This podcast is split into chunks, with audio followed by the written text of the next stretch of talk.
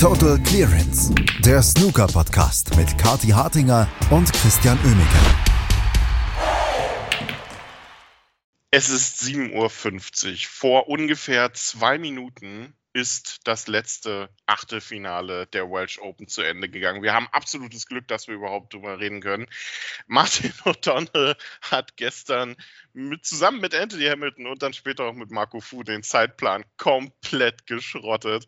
Wir sind äh, sehr dankbar darüber, weil das einfach schöne Themen sind, über die man hier mal reden kann, die nur auf dem Tisch passieren. Und damit herzlich willkommen zur heutigen Ausgabe von Total Clearance. Wir kennen die letzten acht Spieler der Welsh Open und darüber werden wir reden. Und wenn ich sage wir, dann meine ich natürlich Kathi Hattinger und Christian Oemicke. Guten Morgen, Kathi. Guten Morgen, Christian. Ja, gestern war wieder Draw-Zusammenklapp-Tag bei den Welsh Open. Ne? Ähm, plötzlich haben wir nur noch acht Leute übrig. Gestern wurden viele verschiedene Runden gespielt. Es war sehr, sehr spannend. Ähm, und wir sind wieder idyllischer unterwegs. Ich glaube, wir brauchen auch das Kontrastprogramm zur Sendung gestern, oder? Ähm, deswegen erzähle ich jetzt einfach mal, dass äh, Zuschauende bei den Welsh Open, also Leute, die live vor Ort sind, ähm, äh, die Geschichte der Woche für die ist eigentlich, dass es da diese, diese Seepromenade gibt ähm, und da laufen Ziegen rum tatsächlich, vor allem abends und nachts. Also wenn dann Martin O'Donnell gegen Marco Fu gewonnen hat, ähm, dann spazieren da Ziegen rum auf der Seepromenade. Also das finde ich sehr, sehr idyllisch. Genauso, ich meine, wir kriegen ja so den kleinen Einblick, wenn die SpielerInnen interviewt werden, ähm, dann vor der schönen Meereskulisse. Also das hat schon wirklich was. Und genauso beruhigend, schön idyllisch war, finde ich, der Snookertag gestern. Okay, also die Welsh Open bringen die GOAT-Debatte nochmal auf ein anderes Level. Verstehe. Uh. Auf, eine, auf eine Metaebene. ja, es war ein, ein, durchaus wirklich interessanter Snooker-Tag und äh, die Viertelfinals stehen für mich so ein bisschen unter dem Motto, und so habe ich den Podcast auch genannt, mit Es ist eine Weile her. Ähm, und da können wir mit Luca Brissell anfangen, denn der hat jetzt tatsächlich mal sein erstes Viertelfinale erreicht in einem Weltranglistenturnier seit seinem WM-Titel und das in sehr überzeugender Manier. Also der scheint die Woche ähm, nicht nur nicht zu wissen, was Druck ist, sondern der scheint diese Woche auch endlich wieder nicht zu wissen, was eine Formkrise ist. Ja, wunderbar. Oder so schön, den Luca so spielen zu sehen. Ähm, hat gestern zweimal gespielt, zweimal 4-1 gewonnen, erst gegen Graham Dodd, dann gegen Tom Ford ähm, und hat dabei gegen Graham Dodd diese dieses Break gespielt, von dem man noch lange reden wird und von dem wir gestern schon viel gesprochen haben. Ne? Aber der Reihe nach. Er hat erstmal eine 101 gespielt, dann hat er eine 82 gespielt und da wussten wir schon, okay, der Luca Brissell, na, seine Form hat zumindest mal die Nacht überdauert ähm, und äh, hat sich dann auch den etwas knapperen dritten Frame geholt. Dann kam Graham Dodd mit seiner eigentlich einzigen nennenswerten Contribution zum Match, nämlich einer 105, dann im vierten Frame, dann auch gleich für den Century Break. Ist ja auch gerade in Mode. Du verlierst klar, aber den einen Frame, den du holst, holst du mit einem Century Break. Also Graham Dodd, bekannt als ähm, modischer Botschafter in der Snookerwelt, ähm, hat hier auch wirklich den Trend aufgenommen, aufgegriffen, erfolgreich umgesetzt. Aber dann kam der fünfte Frame und dann kam diese 75 von Luca Brissell.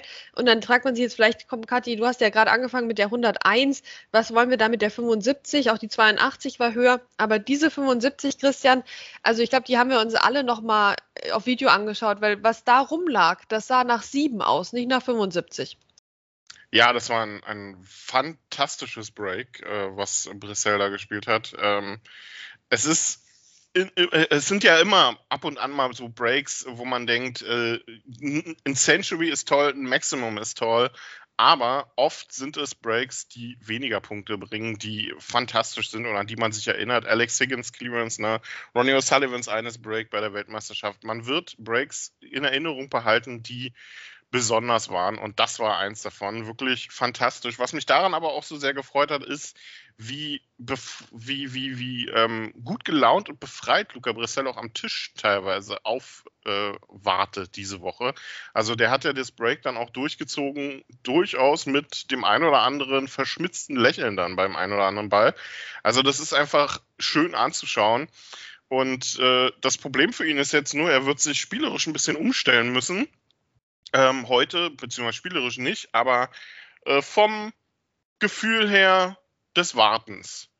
da wird er ein bisschen äh, was mitbringen müssen. Denn sein nächster Gegner heißt Martin O'Donnell und der hat gestern ähm, erstmal sieben Stunden gegen Anthony Hamilton gespielt und dann am Abend nochmal acht Stunden gegen Marco Fu. Ja, so sieht es nämlich aus. Und ich meine, der arme Luca Brissell, der ist darauf wirklich nicht vorbereitet, weil er hat wirklich sehr kurzen Prozess gemacht mit Tom Ford, der gut angefangen hatte mit einer 70, aber dann angefangen hat, vor allem Bälle zu verschießen, die zwei Zentimeter von der Tasche entfernt lagen. Also das war schon ein bisschen peinlich. Das ist leider auch eben typisch Tom Ford. Dann wieder gegen so einen großen Namen wie den Luca Brissell, dann läuft es wieder irgendwie nicht. Also ich finde das so, so schade. Das muss so frustrierend sein. Ähm, das sieht man ihm ja auch an. Aber ja, gut, so ist es nun mal. Aber das ging, das ging wenigstens schnell. Es ging wenigstens schnell. Heute wird es nicht schnell gehen. Das können wir jetzt schon mal wirklich vorhersagen. Ähm, und ja, wenn ich sage, ich habe gestern einen abwechslungsreichen Snookertag gesehen, dann ehrlicherweise ein bisschen beschönigt, weil ich so mit halbem Auge noch mal woanders hingeguckt habe, weil ich war ich den ganzen Tag nur mit äh, dem Match von Martin O'Donnell gegen Anthony Hamilton beschäftigt. Also das war eine Gaudi. Na, das ging gestern Nachmittag los. Ähm, es endete zum Glück auch gestern Nachmittag, aber es sah lange nicht danach aus. Denn ähm, erstmal haben die ewig rumgetan mit so einem Tisch, der schon nach Re-Rack aussah, ehrlicherweise im ersten Frame. Da wusstest du schon, okay. Aber dann gab es so nach, ja, nach einer gefühlten halben Stunde, ähm, gab es dann einen Re-Rack. Da war noch kein Ball gelocht, Christian. Die haben 20 Minuten rumgetan fast, ähm, um Bälle in der Ecktasche so Richtung Ecktasche zu legen, sodass die sich alle gegenseitig blockieren, wie so ein blödes Mikado-Spiel. Und äh, haben dann äh, keinen Ball gelocht und dann gab es das Re-Rack. Also das war schon so, so klassisch für die beiden. Also das war wirklich, also da waren die total am Start mit der Geschichte. Und ich habe es gefeiert. Ne? Ich beschwere mich jetzt hier nur im Spaß. Ich habe es wirklich gefeiert, dass die echt damit angefangen haben, aber das war ja noch nicht mal alles. nee, das war noch nicht mal alles. Äh, es hat eine Weile gedauert und dabei, das, das Kuriose ist ja, wenn man sich so äh, anschaut, wie die, die, die, äh, wenn man sich das Scoreboard anschaut, denkt man eigentlich, das war ein unheimlich flüssiges und schnelles Match, ne? weil die haben ja äh, fünf oder mehr, man weiß es nicht, Breaks von mehr als 50 Punkten gespielt, äh, die beiden und da waren auch zwei Centuries dabei, eins von Hamilton, eins von O'Donnell. Ähm, aber dass das äh, alles insgesamt dann doch ein bisschen länger gedauert hat, das erkennt man so gar nicht, aber man weiß es halt bei den beiden. Ne? Und am Abend war es dann genauso, auch Marco Fu hatte seine Probleme gegen Martin O'Donnell, der das sehr konsequent und gut durchgezogen hat, der so immer so ein bisschen unterm Radar läuft auch, aber der sehr solide auch tatsächlich sein Spiel entwickelt hat inzwischen und damit heute halt gegen Luca Bressel antreten wird. Und da treffen so ein bisschen na, weltenspielerisch aufeinander. Also das wird eine harte Aufgabe für den Belgier, ähm, weil der muss dann natürlich auch ein bisschen die Ruhe behalten gegen jemanden, der die Ruhe einfach weg hat. Ja, der hat die wirklich weg. Ich meine, ich fand das wirklich beeindruckend. Also der, der Sieg gegen Marco Fu, toll. Absolut. Aber trotzdem dieses Match gegen Anthony Hamilton, ich, also es hat mich so beeindruckt. Also wie gesagt, wir hatten dieses erste Re-Rack nach 20 Minuten. Dann geht es so weiter und Martin Donald hat so eine kleine Chance und dann steht es irgendwie, weiß nicht, 14 zu 1 oder sowas in dem Frame. Es, ist, ich, es würde ich über das Shootout reden. Dabei war es das Gegenteil vom Shootout. ähm, aber beim, bei, bei so einem mickrigen Stand ja, ist dann wieder eine halbe Stunde vergangen. Und dann plötzlich, dann plötzlich gibt es noch ein Re-Rack. Ich wollte das gar nicht glauben. Ja, zu dem Zeitpunkt, ehrlicherweise, es, es war eine Stunde vergangen in dem Match und wir haben den dritten Neustart gehabt vom ersten Frame. Also das muss man sich mal vorstellen. Also wann, wann hat es denn sowas schon mal gegeben? Klar, zwei Re-Racks gibt es schon mal, aber ich meine, eine Stunde im ersten Frame tun die da rum, bis da mal ein flüssiger Frame zustande kommt. Und dann kommt die 62 von Anthony Hamilton und dann kommt die 133 von Anthony Hamilton. Und ich dachte mir, meine Güte, der Martin O'Donnell, der hat jetzt irgendwie verpasst, dass, dass es losgeht. Wie, wie kann das sein, wenn die eine Stunde gebraucht haben für den Start des Matches gefühlt? Ja, und er hat den jetzt trotzdem irgendwie verpasst. Also das gibt's doch nicht. Aber dann hat er sich reingearbeitet und Frame 3 war auch nochmal so eine Arbeit. Der war so knapp und alles. Ähm, und insgesamt, das war wirklich so ein Match. Da hast du zehn Minuten mal, weiß nicht, dir einen Kaffee geholt und, und was auch immer. Ähm, und, und dann kamst du zurück und dann wurden zehn neue Punkte vergeben. Also es war wirklich, ähm, es war was für die PuristInnen. Ähm, und ja, und Martin O'Donnell hat dieses, dieses Match so umgedreht. Ja, der hat ja wirklich dieses Comeback geschafft gegen Anthony Hamilton. Ähm, und dann noch eben am Abend gegen Marco Fu, der ja seinerseits auch eine gute Woche hat, ne? Und, und die müssen wir auch loben und das zu Recht. Aber Martin O'Donnell jetzt im Viertelfinale, also da kann man sich wirklich freuen, was für eine Leistung, was für ein Typ, auch wirklich so ein sympathischer Typ. Ähm, jetzt heute gegen Luca Brissell, also ich freue mich so 20 Uhr. Das wird ja auch nicht das Stiefmütterchen Viertelfinale zum Glück. Das wird ja hier Gary Wilson und Anthony McGill werden. Aber Martin O'Donnell ja. gegen Luca Brissell am TV-Tisch heute, ich freue mich so sehr.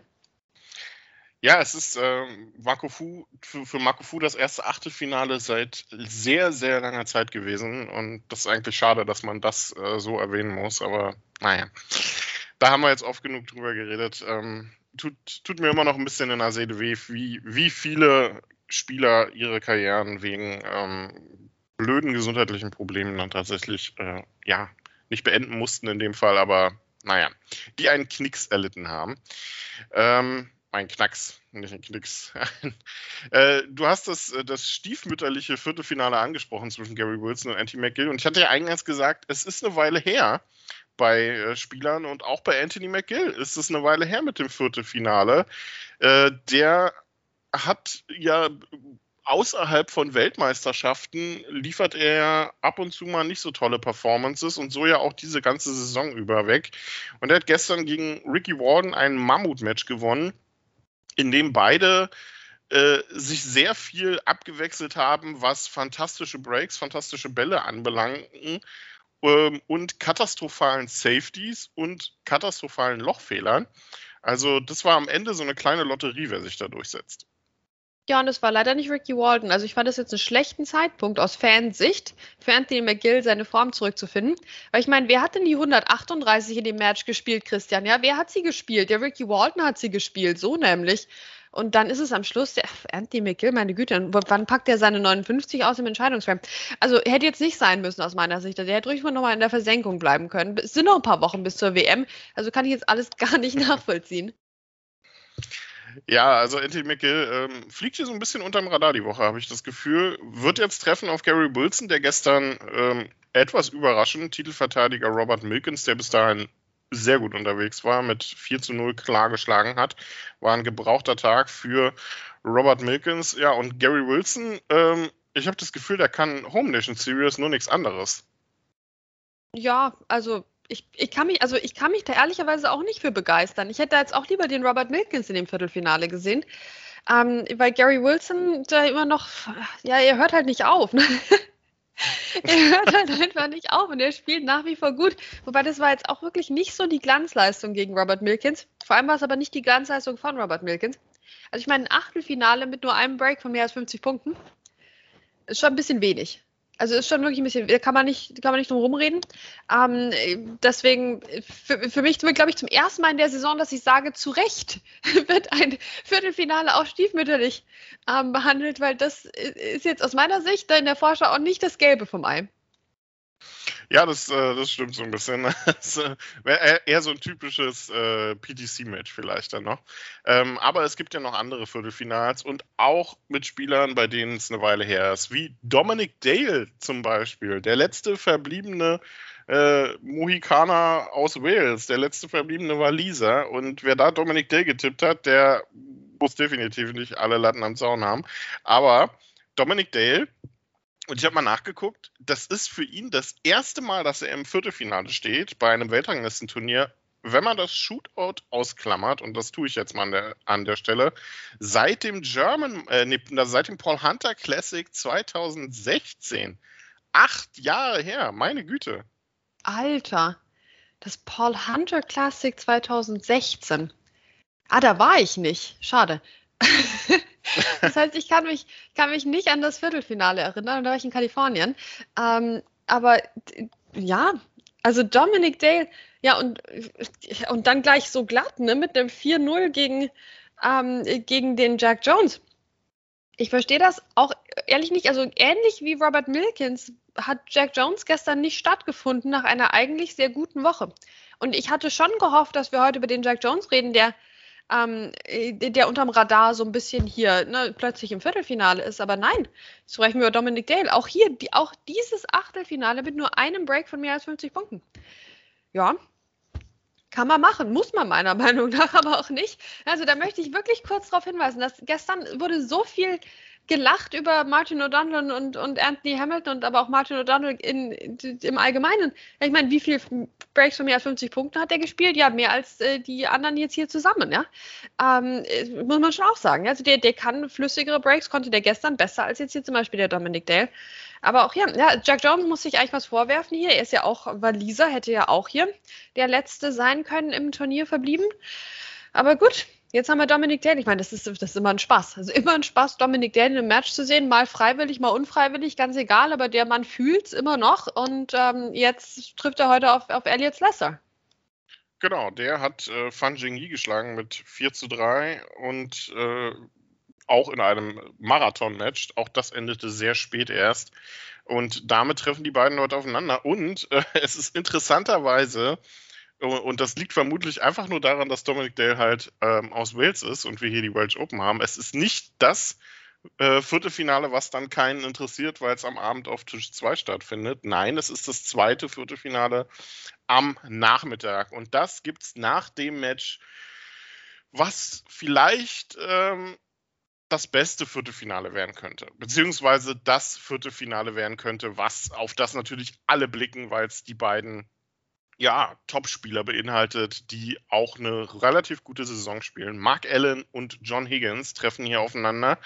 Ähm, bei John Higgins habe ich das Gefühl, dass der diese Woche ein anderer John Higgins ist, ähm, als wir es die letzten Monate haben, äh, gehabt haben. Denn wir haben ja immer einen John Higgins gehabt, der äh, unfassbar gut die ersten Runden eines Turniers spielt und dann irgendwann einbricht. Diesmal habe ich das Gefühl, wir haben John Higgins, der spielt solide die ersten Runden und hält das aber irgendwie durch.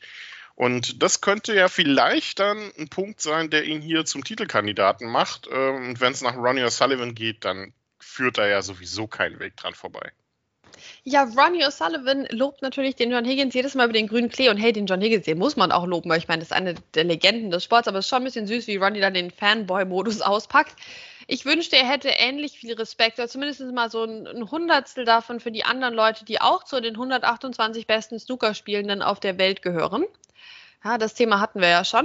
Ähm, anderes Thema übrigens, wenn wir jetzt schon bei Ronnie sind, ich, ich versuche den Spannungsbogen noch aufrechtzuerhalten für das Viertelfinale. ähm, auch eine interessante Beobachtung, die ich auf den sozialen Netzwerken gelesen habe die Woche, ist, ähm, dass Ronnie O'Sullivan eigentlich jeden, jeden Tag das exakt gleiche T-Shirt anhat. Das stimmt. Ich hoffe, er hat es mehrfach, sagen wir es mal so, ne? oder einen sehr guten Wäscheservice. Ähm, aber interessant, ne? also von Outfit-Sachen, da lässt er sich diese Woche nicht so richtig abhalten ähm, oder damit aufhalten. Naja, wie dem auch sei, am Tisch, am Tisch immer wunderbar gut aussehen, John Higgins diese Woche. Ähm, und ich habe wirklich die Hoffnung, aber es ist eine leise Hoffnung, wir wollen es jetzt nicht kaputt reden, dass er gegen Matthew Sell so einen Knoten hat platzen lassen, oder? Oder Christian, ich meine, jetzt mal so ein Match zu gewinnen gegen einen granitschweren Spieler und das im Entscheidungsframe und das in einem knappen Entscheidungsframe und das, obwohl er jetzt nicht irgendwie drei Centuries vorher schon gespielt hatte. Das ist doch mal ein gutes Zeichen. Genau sowas haben wir doch vermisst immer beim John Higgins jetzt die letzte Zeit, oder? Ja, schon so ein bisschen. Ähm, bin gespannt, wie es wird, wenn jetzt die Distanzen auch wieder länger werden und man eventuell auch mal nach hoher Führung noch verlieren kann, ähm, was ihm ja durchaus mal passiert ist. Vielleicht dann auch heute gegen Mark Allen, der ähm, diese Woche unheimlich stabil wirkt. Der hat noch kein wirklich schlechtes Match gehabt. Im Gegenteil, eigentlich alle seine Matches sehr überzeugend. Mal von Xiao Yupeng mal abgesehen, gleich zum Auftakt. Aber das Auftaktmatch ist immer ein bisschen mit, mit einer Besonderheit zu sehen. Aber der spielt sehr fokussiert, hat gestern Robbie Williams keine Chance gelassen, davor ja auch schon CJ Hui geschlagen. Also hm, Mark Allen vielleicht einer der Titelkandidaten diese Woche. Und jetzt versucht man irgendwie Spannung rauszuholen, wo eigentlich keine Spannung ist, oder? Ja, also ich meine, es ist schon so egal, wer dieses Viertelfinale jetzt hier gewinnt. Ähm, es wird äh, ein Titelkandidat sein, aber ich meine, eigentlich gilt das auch für, für, das, für die anderen Viertelfinals. Ne? Also da brauchen wir, jetzt, brauchen wir jetzt gar nicht drum rumreden, aber und auch gar keine Spannung aufbauen. Ähnlich wie im Match gegen Robbie Williams gestern von Mark Allen. Ähm, da gab es auch zu keinem Zeitpunkt Spannung. Also zu keinem. Mark Allen hat es einfach komplett dominiert und, und Robbie Williams hatte nicht nur keine Chance, der wollte auch gar keine. Ja, der wollte nicht um Snooker spielen und so weiter, der wollte einfach wieder raus aus der Arena. Und da hat der Mark Allen ihm das auch leicht gemacht. Das Match war sehr, sehr schnell gelaufen. Hat dann noch eine schöne 110 zum Schluss gespielt. Wir erinnern uns an den Trend des letzten Jahres, mit einem Century Break aufzuhören. Also da kann man nicht meckern. Also äh, wirklich eine, eine Top-Woche auch von Mark Allen und deswegen das Viertelfinale heute. Ja, da musste einschalten um 14 Uhr, da führt kein Weg dran vorbei. Ja, absolut. Ah, 13 Uhr, oder? Äh, es start, genau, es startet um 13 Uhr mit, äh, das ist das erste Match tatsächlich. Ähm, ich hätte es auch eher gedacht, dass das vielleicht 20 Uhr kommt, aber nein, es ist das erste Match heute, das erste Viertelfinale um 13 Uhr. Mark Allen gegen John Higgins. Best of Nine ja ab heute die Distanz. Danach folgt dann Lokalmatador Dominic Dale gegen Elliot Slesser und am Abend gibt es dann eben Martin O'Donnell gegen Luca Bressel auf Juhu. Tisch 1 und auf Tisch 2 Gary Wilson gegen Anthony McGill. Ich glaube, das ist das, äh, das ich weiß es nicht, so am, mit, mit Spielern am höchsten platziert in der Weltrangliste, die wir dort je gesehen haben, auf diesem Match-Table äh, gefühlt zumindest. Ähm, es geht ja auch parallel so ein bisschen noch um die Players Championship, äh, wobei jeder, der sich da jetzt noch reinspielen möchte, also das könnten jetzt noch so, weiß ich nicht, Dominic Day, Martin O'Donnell, äh, und auch Luca Bressel natürlich, äh, der ja da noch nicht bei ist, schaffen. Aber die müssten jetzt alle den Titel holen. Also das ist eigentlich irgendwie die, die, der Run um die Players Championship. Ich glaube, da ist null passiert diese Woche gefühlt. Also ich glaube, die 16 Spieler sind komplett identisch zu denen, die da vor der Woche waren.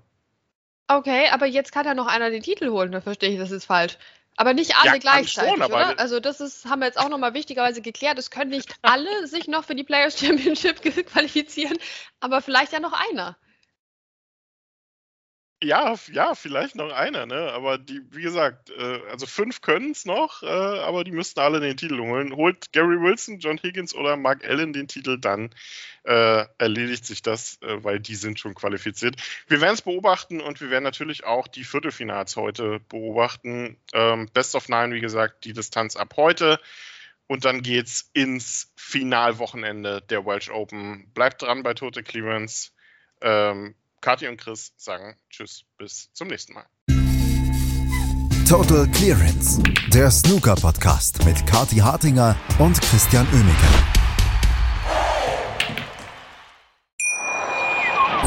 Schatz, ich bin neu verliebt. Was? Da drüben. Das ist er. Aber das ist ein Auto. Ja, eben. Mit ihm habe ich alles richtig gemacht. Wunschauto einfach kaufen, verkaufen oder leasen. Bei Autoscout24. Alles richtig gemacht. Wie baut man eine harmonische Beziehung zu seinem Hund auf? Puh, gar nicht so leicht. Und deshalb frage ich nach, wie es anderen Hundeeltern gelingt, beziehungsweise wie die daran arbeiten. Bei Iswas Dog reden wir dann drüber. Alle 14 Tage neu mit mir, Malte Asmus und unserer Expertin für eine harmonische Mensch-Hund-Beziehung, Melanie Lippisch. Iswas Dog mit Malte Asmus. Überall, wo es Podcasts gibt.